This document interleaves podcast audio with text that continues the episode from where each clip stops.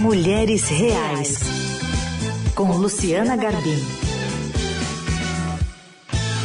Bom dia, Lu. Bom dia, Carol. Bom dia aos ouvintes, aos ouvintes. Prazer estar aqui com vocês de novo. Prazer é nosso em tê-la.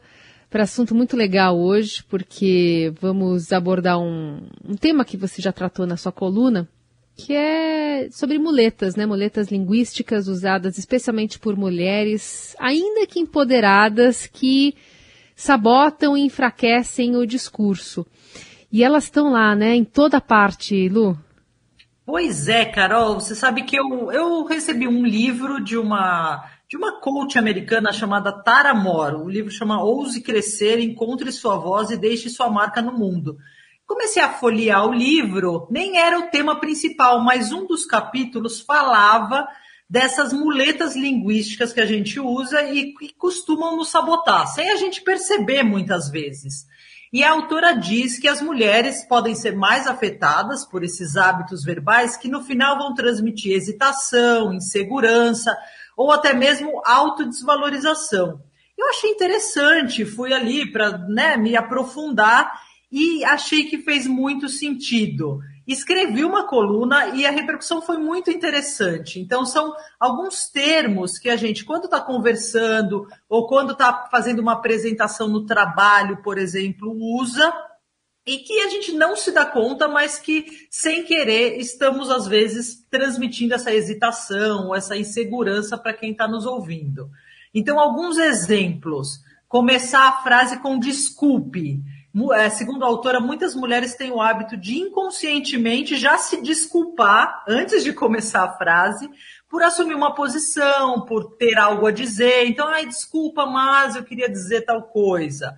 Ou, é, na verdade, na verdade eu acho tal coisa. Ela fala muito também de muletas como quem sabe, quem sabe você não poderia fazer tal coisa, ou talvez não seria melhor fazer tal coisa, o só também, ela diz que é uma praga. Então eu só fico pensando se a gente não poderia preciso que você me diga tal coisa. Então ela lista uma série de, de palavras ali, né? Que ela, que ela chama de desses hábitos verbais sabotadores que a gente fala muitas vezes e às vezes muitas vezes sem se dar conta. Eu mesma comecei a fazer, né, uma observação comecei até a ouvir algumas coisas, alguns podcasts da nossa própria coluna aqui do Mulheres Reais e descobri umas coisas que me deixaram de cabelo em pé. Então, comecei a fazer. Descobrimos juntas, né? Vamos combinar aqui. Descobrimos Carol. juntas.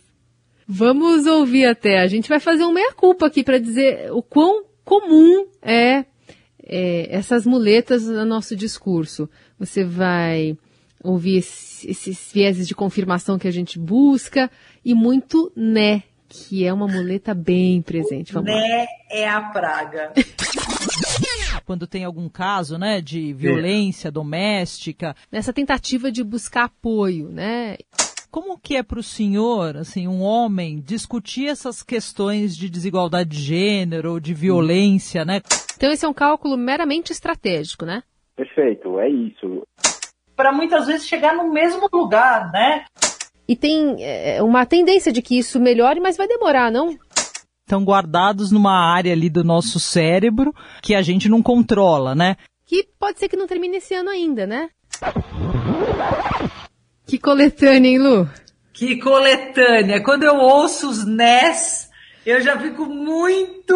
E é impressionante, porque muitas vezes a gente fala e não se dá conta. Então, quando uhum. você ouve, você acaba descobrindo alguns nés que você não lembrava de ter dito.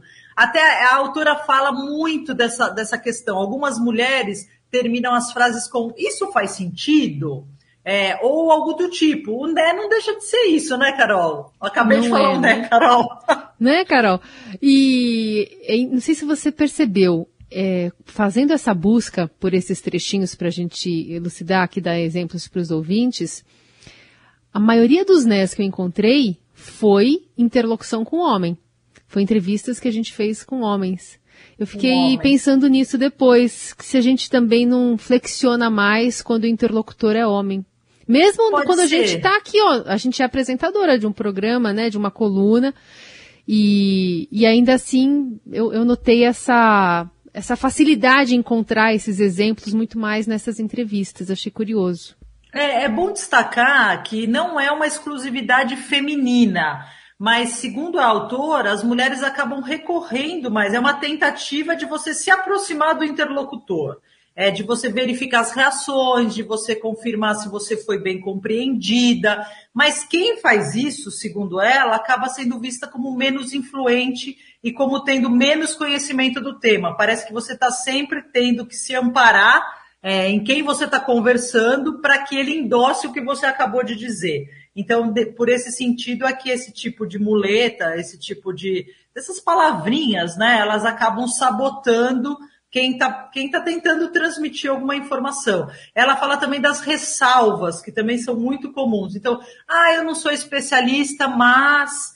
Ah, é só uma ideia, mas você usa muito essas, essas frases adversativas. É, tem gente que tenta fazer uma afirmação, mas acaba dando uma entonação de pergunta. Isso, segundo ela, também indica insegurança. Ou até gente que, que adota um ritmo meio, uma frase meio cantante, né? Parece que você está. Isso também, segundo ela, a pessoa se torna menos convincente. Enfim, ela listou ali uma série de muletas, de desculpas, de ressalvas na linguagem feminina e ela foi atrás do porquê disso. E aí ela encontra duas explicações. Uma ela diz que é o contágio, né? Você, ó, acabei de falar outra, né? Você tá, você tá conversando com a pessoa, você escuta aquilo e você acaba reproduzindo. Mas tem também o que ela chama de duplo vínculo. Então é essa tentativa das mulheres de serem vistas como competentes é, e afáveis. Mas ela diz que isso nem sempre é possível, né? Então, é, qual que é a saída? Segundo ela, não, não, se trata de você deixar de ser gentil, nem sociável, nem humana nas relações, mas você tem que fazer um esforço para descartar esses padrões que, no final das contas, são autodepreciativos e que muitas vezes decorrem do próprio medo das mulheres de conquistar seu espaço ou de assumir poder. Ela fala uma coisa que eu achei bem interessante. Ela, ela lembra assim que as mulheres passaram séculos de exclusão né, da vida política, da vida pública, da vida profissional, e que isso acabou produzindo alguns efeitos. Efeitos externos, né? Então, essa questão, por exemplo, das desigualdades salariais, é, da falta de proteção jurídica em algumas áreas, da negação de direitos das próprias mulheres, mas produziu também efeitos internos ao longo das gerações, foi moldando as ideias que a gente tem a respeito de nós mesmas. Então, e que isso está ligado a esse medo, muitas vezes, de expressar a opinião, de mudar as coisas, de aborrecer os outros. Então, a linguagem que a gente adota é como se fosse uma vacina para isso. Mas como, quando você precisa ali mostrar o seu poder, você precisa se posicionar, essa linguagem ela acaba te sabotando.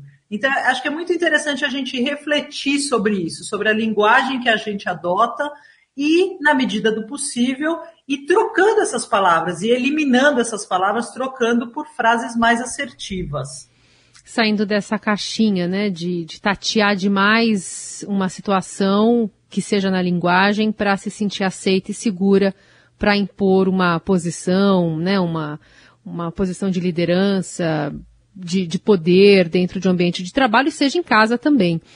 Em casa, aliás, Lu, temos participação de ouvintes. Semana passada a gente falava aqui sobre as tarefas, a divisão, como o homem poderia ajudar a mulher, mas temos uma participação muito valiosa de um ouvinte trazendo uma, uma outra perspectiva a partir de quem deve fazer as coisas em casas, quem assume mais tarefas do que outros.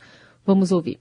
No caso de dois pais, uma família homoafetiva, existe, além da toda a cumplicidade, todo o envolvimento, isso de ir atrás de RG, de conta, de matrícula, não tem outra maneira se não for feito por um dos dois. No nosso caso, graças a Deus que a gente divide isso muito bem, são feitos dos dois. De verdade, eu acho que essa ideia de que o pai não é tão mãe, no nosso caso e no caso de outros pais que eu conheço, não é verdade. Eu acho que o pai é totalmente mãe também também, independente de se for uma relação homoafetiva ou não, mas depende da responsabilidade do pai. Eu acho que os homens deixaram isso muito com as mulheres e as mulheres tiveram que absorver de alguma forma. Ouvinte Maurício Condrade, que escreveu no Facebook a partir da exibição daquela entrevista que fizemos com a Mia Melo na semana passada, que falava dessas tarefas. Interessante, né? Ele deixa claro que não é inerente à mulher o tipo de tarefa, né? Depende como cada um se estabelece na relação, né? Muito interessante. Eu queria aproveitar para convidar os ouvintes a mandarem também sugestões sobre, as, sobre essas questões todas que a gente traz aqui. É, queria saber, por exemplo, de hoje, né, dessa questão da linguagem, vocês falam muito né, muito na verdade, muito desculpe. Manda para a gente também um áudio, manda opinião para a gente também saber o que vocês estão achando de toda essa, de toda essa questão. É isso. Semana que vem a gente se aprofunda ainda mais com uma convidada aqui no nosso espaço. Isso Lu, mesmo. Obrigada, Eu vou tentar, Carol, essa semana eliminar os NES da conversa. É uma meta grande, hein? É uma meta ambiciosa. Vamos ver se a gente consegue. um beijo. Um beijo. Boa semana para todo mundo.